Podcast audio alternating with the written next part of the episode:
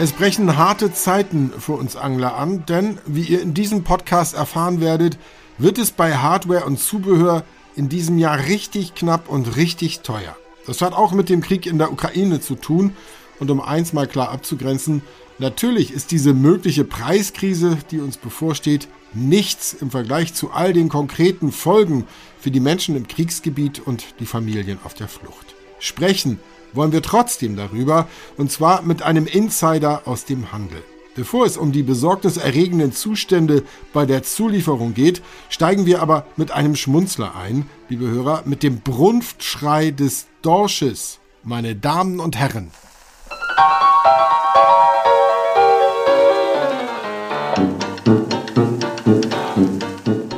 Hatte relativ frisch angefangen in der Angelbranche, äh, stand mit meinem damaligen Chef Fritz Haberkost an der äh, Ostseewand und ein älterer Herr, den ich zu dem Zeitpunkt noch nicht kannte, kam sehr aufgewühlt äh, an unsere Wand und übersah mich auch sofort, sondern musste jetzt mit Fritz, mit dem Urgestein des Angelns, äh, sprechen und sagte, du Fritz, ich war auf dem Kutter, da waren welche, die haben ein Fisch nach dem anderen gefangen. Die waren von so einem Browning-Team oder sowas und die, also, aber du kennst mich ja. Ich bin dann hin, hab denen erstmal ein paar Jägermeister ausgegeben, dann haben die mir verraten, warum sie gut fangen. Die hatten den Dorschpilger, der den Brumpfschrei des männlichen Dorsches imitiert. Meine Reaktion war natürlich sofort wegdrehen, ohne damit ich den alten Herrn nicht blamiere. Fritz griff nach dem teuersten Eiselepilger an der Wand, drückte ihm den in die Hand und sagt, das ist der. Die Sache war damit fast ausgestanden, bis eine Woche später der nette Herr mit einem Präsentkorb kam. Er fing auf einmal Fische. Es lag natürlich nicht an dem Brumpfschrei des Dorsches, sondern daran, dass er vorher mit einem 250 Gramm Pilger einfach den Boden durchgerührt hatte und jetzt auf einmal mit einem 60 Gramm Pilger in der richtigen Farbe Fische fing. Aber das Ding, das hat mich damals und begleitet mich mein Leben lang. Daran werde ich wohl auf, auf den letzten Atemzug noch denken. Der Brunftschrei des Dorsches. Der Brunftschrei des männlichen Dorsches ist schon etwas Besonderes. Im Interview diesmal einer der Checker bei der größten Angelhandelskette Deutschlands.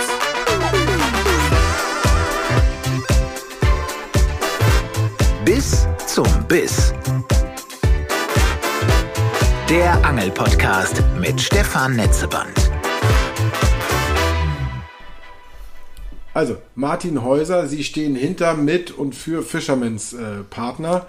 Ähm, wie arbeitet diese Kette von Filialen und welche Rolle spielen Sie dabei? Also, wir haben in Gesamteuropa über 70 Märkte. Äh, da gibt es einige Franchise-Nehmer. Franchise-System ist in etwa bekannt aber auch einige Märkte, die nur uns gehören. Äh, das hat oftmals damit zu tun, äh, dass an dem Standort kein Franchise-Nehmer gefunden worden ist oder der aus Altersgründen ausgeschieden ist oder er es auch einfach nicht geschafft hat. Und ich betreue die Läden, das heißt, ich fahre von Laden zu Laden, von Kiel, meinem nördlichsten Markt, bis nach Graz zu seinem, meinem südlichsten Markt und schaue, dass nicht nur die Kunden, sondern auch die Angestellten zufrieden sind. Ob die richtige Ware da ist, die richtigen Mengen, Ordnung, Sauberkeit. Rechnungsgeschichten äh, müssen auch immer mal zumindest reingeguckt werden. Und macht das jetzt äh, seit vier Jahren und es macht immer noch Spaß, trotz der vielen Kilometer. Wie kam es dazu? Haben Sie sich da ganz normal irgendwie beworben oder sind Sie sogar also sozusagen Mitgründer oder wie sind Sie dazu gestoßen? Nein, also Fisherman's Partner gibt es seit 27 Jahren. Ich war mal Teil der Biber-Familie, wie wir immer so schön sagen, weil der Biber ist unser Wappentier und hatte einen Laden in Bad Doberan bei Rostock. Bin dann ein paar Jahre ausgewandert nach Spanien, natürlich zum Angeln. Und als ich zurückkam, war ich kurz beim Mitbewerber und hatte dann die Möglichkeit, sozusagen vom SV Meppen zum FC Bayern zu gehen. Und hatte dann ein gutes Einstellungsgespräch, äh, das ich bis heute nicht bereut habe. Es ist halt alles grundsolide. Jetzt gehen wir noch ein paar mutmaßlich Dekaden weiter zurück. Wie sind Sie denn selber zum Angeln gekommen? Was sind da so die frühesten Erinnerungen? Also mein Bruder, äh, Kategorie Plansch- und Plumpsangler, äh, hat mich zum Angeln mitgenommen. Ich hatte wohl den Virus mit in die Wiege gekriegt, denn ich habe mit fünf Jahren meinen Angelschein gemacht. Das heißt, ich konnte noch nicht lesen und nicht schreiben und habe 1975 meinen Angelschein gemacht. Äh, habe dann auch aktiv diese typischen DDR-Geschichten gemacht, Spatakiade, Angeln und solche Sachen. Äh, wurde dann bis zu meinem zwölften Lebensjahr auch immer Erster, weil ich der Einzige war, der da war. Äh, und habe dann das Angeln sehr autodidaktisch mir beibringen müssen, weil mein Vater damit nichts zu tun hatte, mein Bruder das Angeln irgendwann äh, sein ließ, was in dem Augenblick schwer fällt, aber heute ein Riesenvorteil ist, dass man nicht alles aus YouTube oder ähnlichen geschenkt kriegt, sondern sich das erarbeitet. Wasser lesen können und äh, Witterungsbedingungen zu akzeptieren, dass es eben kein Angelwetter ist. Das ist schon recht wichtig. Und Angeln ist nach meiner Familie auch die einzige Leidenschaft.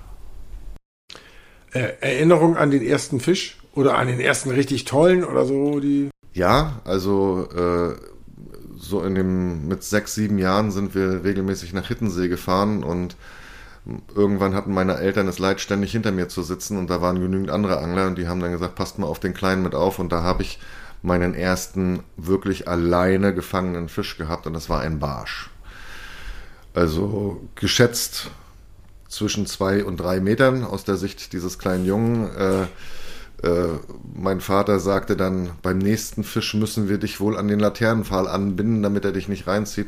Meine einzige Reaktion war, ich ging zu dem Laternenpfahl, damit er mich anbinden kann. Also ich war schon davon überzeugt, dass das kommt. Äh, bis jetzt hat mich noch kein Fisch reingezogen. Äh, was mich interessiert, ich lerne durch diesen Podcast ja auch immer selber und, und wir Angler gehören zu den äh, Shopping Queens, würde ich mal sagen. Das Klischee schiebt das immer den Frauen zu mit Schuhen und so. Ich glaube, vieles ist da harmlos im Vergleich zu dem, was wir, wenn wir sagen, wir brauchen nur noch mal äh, äh kleine Packung Senkbleie und dann kommen wir wieder raus mit einem Puffi, den wir ausgegeben haben, mindestens. Ähm, was mich mal als, als, und andererseits ist es ja so, ähm, dass wir auch vergleichsweise viel Zubehör verlieren durch Hänger, durch Drills, die, die äh, schiefgehen und so weiter. Was ist denn Ihre Maxime, wenn es um Zubehör geht, wie Haken, Posen, Wirbel, so dieses Alltagszeug? Lieber einen Euro mehr ausgeben, damit das alles hält oder es aber auch nicht zu übertreiben, weil man sowieso über die Jahre gesehen immer ein Drittel verliert. Was, wie kaufen Sie da selber ein? Also bei mir ist es eine ganz klare Geschichte. Durch den Input, den ich natürlich habe, äh, weil ich seit ein paar Jahren in der Branche bin, weiß ich, dass teuer lange nicht gut ist. Also äh, wenn Sie sich eine Packung gebundene Zielfischhaken kaufen, dann ist es nicht entscheidend, ob sie 6,99 kostet oder 1,49, weil sie kommt aus demselben Werk äh, wie die teure. Äh, das ist mit ganz vielen Sachen so. Also alles, was Verbrauchsmaterialien sind, äh, wird das meiste Geld investiert in Werbung und das muss wieder reinkommen und dann äh, lässt man sich auch von solchen Sachen täuschen. Also äh, ich weiß es selber, dass ich jahrelang nur hochwertigste Kopflampen mir gekauft habe, die dann so bei 70 Euro lagen, äh, die dann irgendwie nach zwei Jahren trotzdem kaputt waren. Heute habe ich eine Kopflampe für 10 Euro und die hält jetzt mittlerweile auch zwei Jahre. Beim Endtackle ist es dann wirklich so, da halte ich es für nicht wichtig. Aber bei, dem, bei der Hardware, bei der Route und der Rolle, ist es schon so, wir haben wenig Zeit. Die Zeit sind wir am Wasser, wollen Spaß haben und dann wollen wir uns nicht über, sorry, Dreck, den wir gekauft haben, ärgern. Und eine ordentliche Rolle und eine ordentliche Route sind schon äh, was wert. Und den Wert muss man auch bezahlen. Also ich glaube, für einen Angler, der öfter als zehnmal im Jahr angeln geht, liegt eine Rolle unter 100 Euro nicht mehr im, im, im richtigen Bereich. Das hat was mit den Kugellagern zu tun, das hat was mit den verarbeiteten Materialien zu tun. Bei den Routen ist es äh, ähnlich. Äh, es gibt immer wieder Ausnahmen, äh, wo mal wieder eine Route auf den Markt kommt, die 50 Euro kostet und so gut ist wie eine 300, 400 Euro Route. Das war vom Hersteller bestimmt gar nicht beabsichtigt, aber äh, das ist wirklich so. Wir sind nicht nur Jäger, wir sind auch Sammler und das spiegelt sich speziell im Kunstköderbereich. Schöne, schönes Stichwort. Also ich nehme mit, bei Routen und Rollen was ordentliches, soll auch was kosten. äh, bei Alltagsverbrauchsmaterial geht auch günstig. Und in diesem Spannungsfeld, wie sehen Sie denn diesen neuen Trend mit diesen handgegossenen, handsignierten, customized äh, Gummifischen und sowas? Welche Rolle spielen die da? Was halten Sie davon? Also, ich sage auch zu meinen äh, Mitarbeitern immer und immer wieder, wenn sie um die Ecke kommen und sagen, äh, jetzt gibt es einen äh, neuen Gummiköder, der heißt Hippele Hip oder wie auch immer, äh, dann sage ich immer, wir brauchen nicht noch einen Gummifisch. Es ist wirklich so, der Markt ist überschwemmt. Es gibt Klassiker, die äh, gibt es seit 40 Jahren oder seit 30 Jahren, wie den klassischen Cupito. Der verschwindet immer mehr aus den Angelläden, weil er verdrängt wird von diesen High-End-Geschichten, die wahnsinnig beworben werden. Aber der Cupito, den gibt es ja nicht ganz umsonst seit 30 Jahren, sondern es gibt ihn, weil er immer funktioniert hat die jungen Leute lassen sich anstecken von Videos, wo äh, man sich wundert, dass der Köder immer im Maulwinkel hält, hängt. Also das ist immer so, wo ich dann denke, Menschenskinder, also ich habe noch nie einen Hecht gefangen, bei dem ein 7 cm äh, Gummifisch im Maulwinkel hing. Aber das nehmen die Leute so hin und lassen sich vielleicht auch manchmal ein bisschen beschummeln. Äh, die Köder können ja nichts Neues. UV-Farben gibt es seit 30 Jahren, äh, alle Farbvarianten gab es schon. Und äh, wenn man die Köder nebeneinander legt, äh, sind die Unterschiede einfach zu gering. Natürlich gibt es heute welche mit Duftstoffen. Das ist natürlich ein Thema, das äh, schon bei zickigen Barschen zum Beispiel mit Sicherheit äh, eine Rolle spielt. Aber auch die gibt es von 1,99 bis 9,99. Und ich finde es ja gut, dass es diesen Markt gibt, weil das zahlt mein Gehalt am Ende des Monats. Aber es ist schon übertrieben mittlerweile. Jetzt haben wir schon eine Weile wegen Corona zeitweise eine Lieferkrise gehabt. Das lag und, und es spielte anfänglich, glaube ich, sogar noch dieser Container im Suezkanal damit rein. Ich sag mal so als kleiner Propf im, im großen Flaschenhals des Welthandels. Äh, mittlerweile haben wir auch noch einen, einen Krieg. Äh, wir steuern in eine Inflation. Das mal nur so als großer Rahmen. Äh, um mit dem äh, ersten zu beginnen, wie diese Lieferkrise, wie hat die sich jetzt entwickelt in diesem Frühjahr 2022? Also es ist natürlich äh, für den kleinen Einzelhändler mit Sicherheit nicht so eine Tragik, weil der kann ausweichen von der einen zur anderen Firma. Für uns, die gleichzeitig Großhändler sind, ist es natürlich ein Mörderproblem. Also äh, ein Container, der vorher, sag ich mal, 5.000 gekostet hat, kostet jetzt auf einmal 30.000. Das macht bei einem Zielfischhaken auf die Menge, die drinne ist, nichts aus oder wenig aus. Aber Karpfen liegen, Zelte, Kühlboxen, wenn man sowas dann äh, aus Asien holt, dann ist man 25 Prozent teurer äh, im Einkauf. Die kannst du nicht mehr weitergeben an die Einzelhändler, weil dann können sie nichts mehr verdienen. Also die, sind die Margen gen Null. Wir haben den Vorteil, dass wir an unsere eigenen Läden verkaufen. Äh, dementsprechend ist das nicht so tragisch. Aber es gibt Grossisten, die einfach äh, in ihrem jetzigen 22er Katalog alle Stühle, alle Liegen gestrichen haben. Einfach von jetzt auf gleich gesagt haben, das macht keinen Sinn mehr. Äh, wir haben mit Bedacht aber doch groß eingekauft, als die Krise losging. Als alle storniert haben, haben wir uns die Lager vollgeballert. Das war damals schon ein hohes Risiko, was mein Chef gegangen ist, aber heute zahlt es sich aus. Also es ist absolut so, es gibt sehr wenige Firmen, die eine gute Lieferbarkeit haben. Das ist äh, diesen Krisen geschuldet.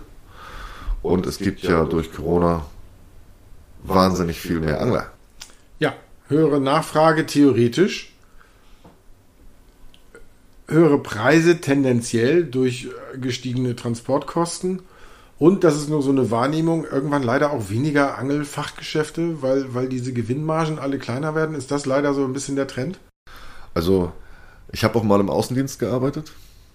Ich hatte nur in Berlin das heißt direkt Berlin und Berliner Umfeld, äh, 88 Stellen, an denen Angelzeug verkauft worden. Das ist jetzt zehn Jahre her oder zwölf Jahre her. Es gibt jetzt keine 30 mehr. Die Kleinen sterben, weil sie dieses Mörderangebot, was der Kunde haben will, nicht mehr, einfach nicht mehr in die, in die Räumlichkeiten kriegen. Da sind gestandene, wundervolle Angler bei gewesen, die wirklich fachlich auch enorm waren, aber Sie kommen einfach mit dem Angebot nicht mehr dorthin. Sie kriegen nicht die Einkaufskonditionen von den Grossisten. Das ist auch ein Riesenproblem. Dann sagt äh, eine Firma, entweder du kaufst jetzt hier für 40.000 Euro ein oder du kriegst den Rabatt nicht. Und das ist dann für Opa Heinz, der einen Garagenladen hatte, nicht machbar. Der wüsste auch gar nicht, wohin mit der Ware. Und die Preise steigen jetzt weiter. Also ich kann nur jedem sagen, wie das so schön immer heißt, wer jetzt kauft, was er perspektivisch braucht, macht alles richtig. Also es wird noch den großen Knall in der Branche geben. Also es ist schon so, dass die ganz großen, Shimano, Diver, Pure Fishing, Svensson Sport, heftig die Preise angezogen haben. Da werden alle anderen mitziehen. Und wir sprechen nicht über 3, 4, 5 Prozent, sondern tatsächlich um 20 Prozent. Und wir sprechen von einem Trend, den es eigentlich schon durch die Welthandelstrends und Corona gab und der sicherlich durch diesen Ukraine-Krieg jetzt nicht besser wird, ne? wenn allgemein die Preise, Energiepreise und so anziehen. Also Ukraine äh, betrifft natürlich äh, einige Grossisten, die zum Beispiel Blech, also alles was Blinker, Spinner etc. sind, in der Ukraine haben produzieren lassen. Ach, die spielen sogar als, als Herstellungsland als eine Rolle. Äh, es gibt einen der ja, wahrscheinlich besten Zubehörlieferanten für Bellyboote, auch so ein neuer Trend in, diesen, in den letzten Jahren. Äh, Fasten. Äh, die Jungs in der Ukraine, die haben nur noch schnell alle Leute in Sicherheit gebracht, das Werk zugeschlossen. Ja, da ist absehbar, wird da auch kein Material mehr kommen. Und das ist natürlich dann, das, das wirkt sich logischerweise auf den Preis aus. Also da sind einfach mal äh, die Lieferketten unterbrochen. Andere können das gar nicht nachbedienen. Und äh, dann kommt noch die Mitnahmementalität dazu, dass einige natürlich sagen, naja, wenn alles teurer wird, dann machen wir das mal auch gleich. Äh, also ich glaube schon, dass es äh, sich überall in, in, der Hobbybranche, aber speziell in der Angelbranche auswirken wird, weil wir fast keine Herstellung mehr in, in Europa und Deutschland haben. Das heißt, das Schreckgespenst, oder das darf man vielleicht gar nicht allen so negativ sagen, aber wo wir hinmarschieren, ist tendenziell, dass man in Deutschland Angelzubehör eigentlich noch kriegt bei ihn, also Fisherman's Partner, Angeljoe vielleicht, dann Baumärkte, Decathlon scheint ja in Frankreich zum Beispiel viel ersetzt zu haben und dass es dem Einzelhändler vor Ort immer schwerer fällt. Also das große Sterben hat begonnen mhm. und äh, das, äh, ich sage immer, diese klassische Größe ist für mich 400 Quadratmeter. Alle unter 400 Quadratmeter werden ausschließlich von der Angelei nicht leben können. Sie werden Guidings machen, sie werden Bootsvermietungen machen, sie werden vielleicht Angelreisen verkaufen, aber äh, dazu ist die Dichte an Angelläden auch zu groß. Hier in Berlin äh, kannst du ja irgendwie alle fünf Kilometer Angelzeug kaufen. Also das ist ja immer noch, obwohl es so viele gestorben sind, aber es ist halt äh, im Randgebiet gibt es dann auch noch einige und das wird äh, in, den, in den ländlichen Gebieten anders sein. Also Brandenburg, klar, auf der Fläche ist es nicht so viel, aber dafür gibt es dann die Großen, äh, die sich dann alles wegschlucken. Was unter anderem ja für den Normalangler so tragisch ist, weil ich ja überall, wo ich hinfahre, dort auch die Tipps kriege bei den kleinen Händlern und im Prinzip immer das Zubehör zu den Tipps, zu den Spots, die, die mir da äh, empfohlen werden.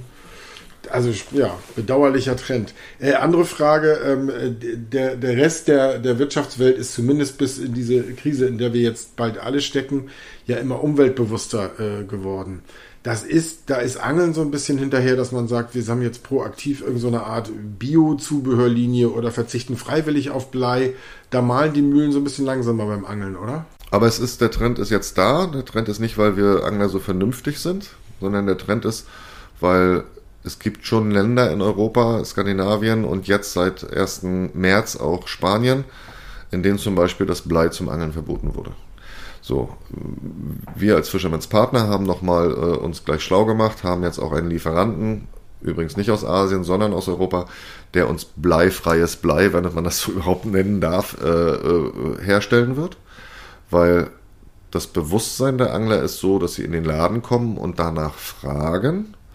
Aber wenn das Blei dann 2,50 Euro mehr kostet, äh, bleibt es bei der Frage. Auch die Gummifische. Die Gummifische sind äh, zu 95% durchsetzt mit Weichmachern. Das wissen wir, dass Weichmacher nicht gesund sind. Äh, aber es gibt Firmen, die jetzt auf diesen Zug aufspringen, die ohne Weichmacher ihre Gummis herstellen.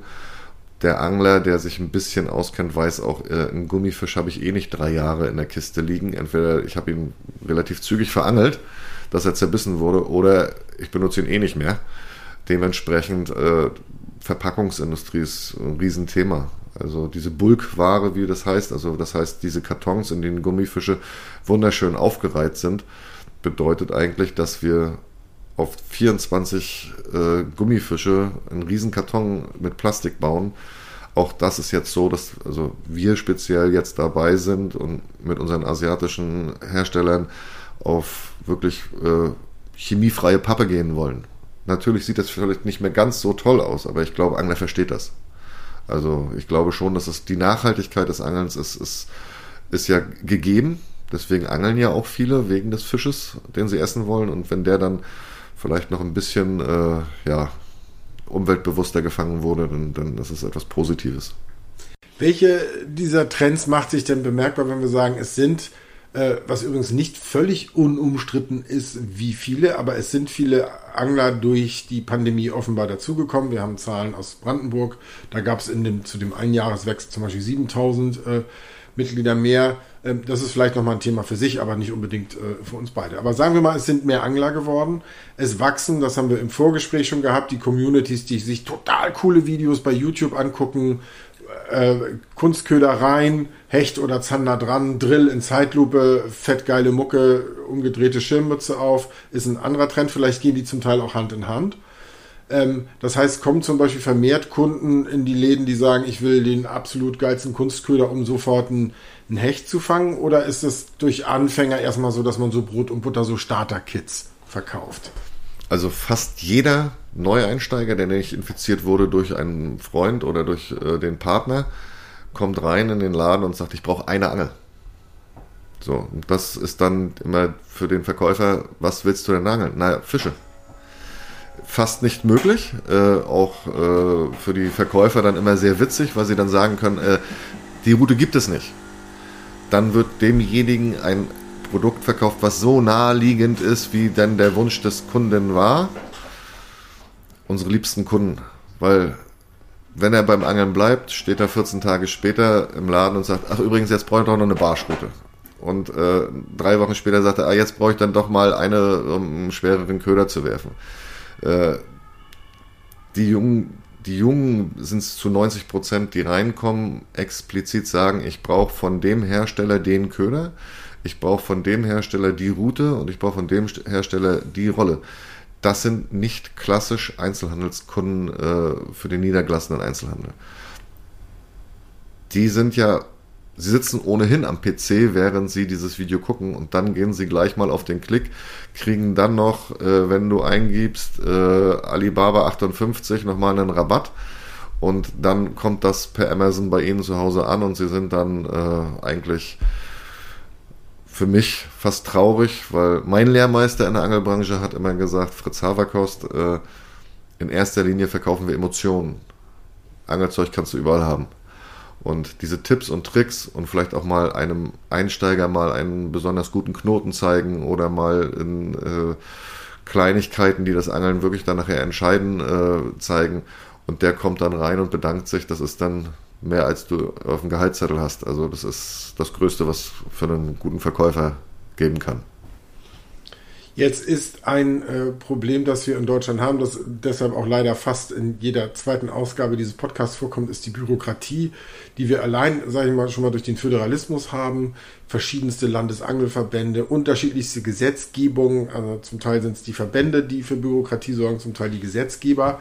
Äh, und wir haben eigentlich eine Digitalisierung aus meiner Sicht, hinter der die Angelbranche meilenweit hinterher äh, wandert. Äh, ich glaube, die Frage, ob Sie das auch so sehen, können wir uns schenken. Sie, Sie nicken auch. Äh, ich wollte in diesem Podcast mal fragen, gibt es da eigentlich einen Weg, wo man denkt, als, als Großhändler, äh, der so den Überblick hat, kann der Handel da eigentlich helfen und sagen, hier, komm, wir helfen mal bei der und der App oder es gibt da Infrastrukturen von den großen, äh, die es gibt, wo, wo man so eine Bürokratie auch aktiv verschlanken könnte? Haben wir. Also wir als Fischermanns Partner arbeiten mit, mit Fiscaro zusammen. Mhm. Das ist äh, wirklich äh, zwei große gibt es. Äh, einer davon ist äh, Fiscado und die Angelkarten. das ist ja immer dieses Problem herauszubekommen, an welchem Gewässer stehe ich jetzt gerade, wie heißt das und kriege ich dafür überhaupt eine Angelkarte. Und dann kommen Schwarzangler zustande, die auch gar nicht das bewusst gemacht haben, sondern auch der festen Überzeugung waren, ja, ich bin ja im Verband Brandenburg und es ist doch ein Gewässer, das dich darf. Äh, und da, da haben wir dann auch. Äh, Einmal kurz für, für Podcast-Stammhörer, wenn ihr wissen wollt, was euch dann droht, hört nochmal die Ausgabe mit Matze Frei, dem Angelkontrolleur, mit dem ich, dem Fischereiaufseher, mit dem ich in Berlin unterwegs war. Man macht sich zum Teil als Krimineller strafbar, obwohl man eigentlich nur eine Paddeligkeit begangen hat. Klammer zu. Entschuldigung, Herr Häuser. Und das ist schon so, da haben wir schon geholfen, äh, das mit aufzubauen, äh, bewerben das auch, weil wir auch da der Meinung sind, äh, das ist einfach, wir hier in, in, in Berlin-Brandenburg oder auch in Mecklenburg, wir haben es noch relativ einfach. Hier ist es nicht so klein strukturiert, wie es kommt uns schon klein strukturiert vor, es ist aber äh, lange nicht so schlimm. Äh, wenn du nach Bayern fährst oder äh, ins Saarland fährst, äh, da ist es so, da hat jeder See seinen eigenen Pächter, jeder See hat seine eigene Angelkarte und äh, Mecklenburg-Vorpommern kannst du 840 Gewässer mit einer Angelkarte angeln. Das ist natürlich äh, für, ich glaube jetzt mittlerweile 56 Euro, das ist ja auch eine lächerliche Zahl und äh, das ist dann schon so von Bundesland zu Bundesland extrem unterschiedlich, auch die Preise unterschiedlich. Also ich kenne Vereine, da zahlst du eine Aufnahmegebühr von 2000 Euro äh, komm damit mal Mecklenburg-Vorpommern oder Brandenburg an, da kommt, da kommt keiner. Aber das ist tatsächlich so, ich hoffe, dass diese Strukturen speziell in meinem Heimatland Mecklenburg-Vorpommern so bleiben und diese vielen kleinen Vereine, die begrüße ich. Da ist man, ist man schon so, dass fast jedes Dorf ja irgendwie einen Angelverein mit 15 Mitgliedern hat, aber die sind dann wenigstens noch aktiv. Also das ist ja auch so ein Problem. Äh, alle wollen alles, aber keiner will dafür was tun.